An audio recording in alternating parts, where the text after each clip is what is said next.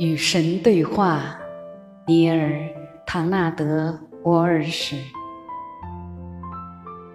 在神圣关系的领域里，存在的事物全都没有对立物，万物归一，一切在无尽的循环中彼此相通。时间即是这样的神圣领域。在该领域中，你所谓的过去、现在、将来，以内在联系的方式存在着。也就是说，它们并非彼此对立之物，而是同个整体的不同部分，同个观念的不同阶段，同种能量的不同循环。同个无可辩驳的真相的不同方面。假如你据此做出推断，认为过去、现在、将来同时存在，那么你是正确的。世界是如今这个样子。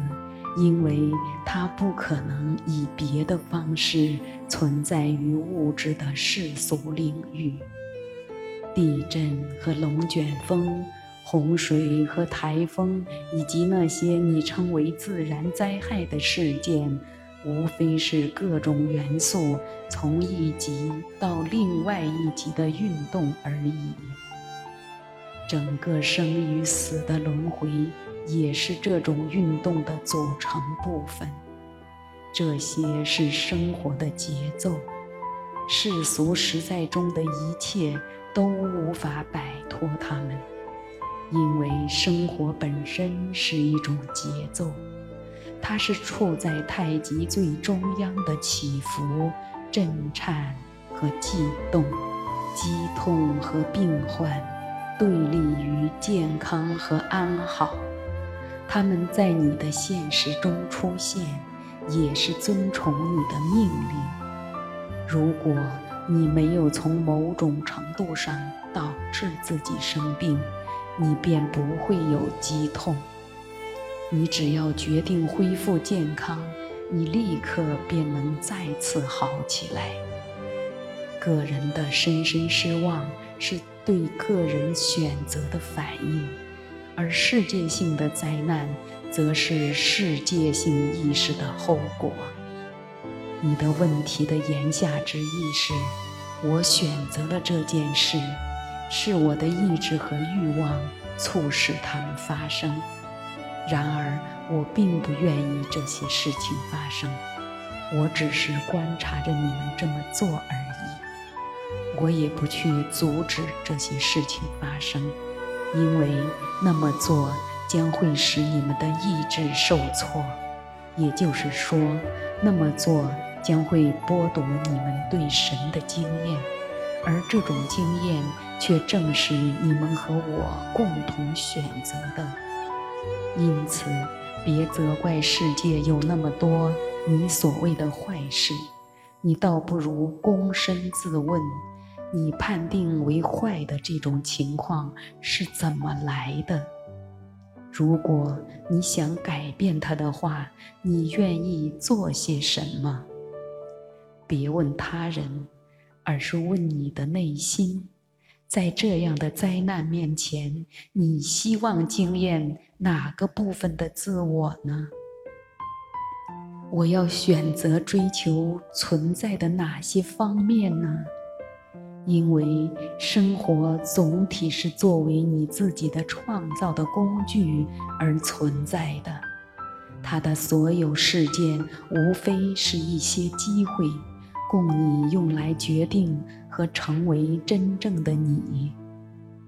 这对每个灵魂来说都是真实的，所以你应该明白，宇宙中没有受害者。只有创造者，那些曾在这个星球上行走过的大师明白这个道理。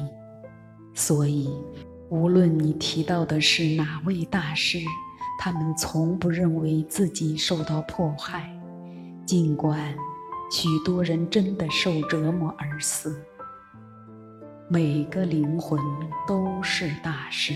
虽然有些并不记得他们的起源或者他们的天赋，然而每个灵魂依据其本身最大的目标和最鲜活的记忆，创造出各自的条件与境遇，在每个被称为现在的时刻。所以呢？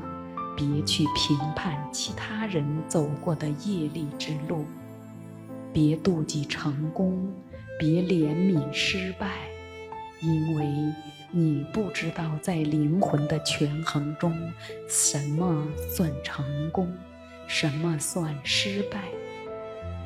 遇事别称其为灾难或欢乐，除非你已确定或见证它的用途。因为，如果死拯救了数以千计的生命，它还能被称为灾难吗？如果生只带来悲哀，它还能被称为欢乐吗？然而，就算连这个你也别去判断，你永远走你的路。同时，允许别人也走他们的路就可以了。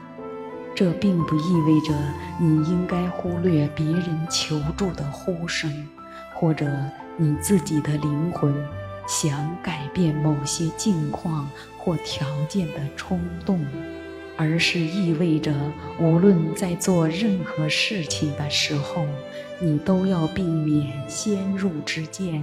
和自以为是，因为每种境况都是礼物，每种经验中都隐藏着财宝。从前有个灵魂，他认识到他自身便是光，他是个新的灵魂，所以迫不及待地想得到经验。我是光。他说：“我是光。”然而，所有的认识，所有的诉说，都不能替代他的经验。在这个灵魂所出现的领域中，除了光，一无所有。每个灵魂都是最好的，每个灵魂都是最美的。每个灵魂都闪耀着我那可敬可畏之光的辉煌，所以上述那个小小的灵魂，就像阳光中的烛光，在最灿烂的光芒，它是这光芒的组成部分中，他无法看到自身，也无法惊艳到他的真实身份和本。质。后来发生的情况是，这个灵魂越来越渴望认识其自身，他的渴望十分强烈。于是，在某天，我说：“小东西，你知道，你若要满足你这种欲望，你必须做些什么吗？”神啊，那是什么呢？是什么呢？我什么都愿意做。这小小的灵魂说：“你必须使你自己与我们大家分开。”我回答说：“然后你必须让自己身处在黑暗之中。”唯一的神啊，黑暗是什么呢？这小小的灵魂问。那就是非你，我回答说：“这个灵魂明白了。”于是这灵魂便这么做了，让他自身与大家分开，而且哦，他还去到了别的领域。到了该领域，这灵魂拥有了能力，可以召唤各种黑暗进入他的经验。他召唤了，然而在黑暗中央，他却哭喊起来：“圣父啊，圣父，你为何遗弃我？”正如你在最黑暗的时刻所叫喊的那样。可是我从来不曾遗弃你。而是永远站在你身边，随时准备提醒你，让你想起你的真实身份，准备随时准备呼唤你回家。因此，如果你要成为黑暗中的光，就请别抱怨，在你被非你所包围的时刻。请别忘记你的真实身份，但请赞美这世界，即使你试图改变它。请认识到，在受到最大的考验时，你的所作所为可能是你最大的成功，因为你创造的经验表明了你的真实身份以及你的理想身份。我告诉你这个故事，这个小小的灵魂和太阳的预言，是为了让你更好地理解世界为什么是现在这副样子，以及它如何能够在刹那间改变。只要每个人都想起他们的最高实在的神圣真相。有人说，生活是学校，而这些。你在生活中观察和经验的事情是提供你学习的。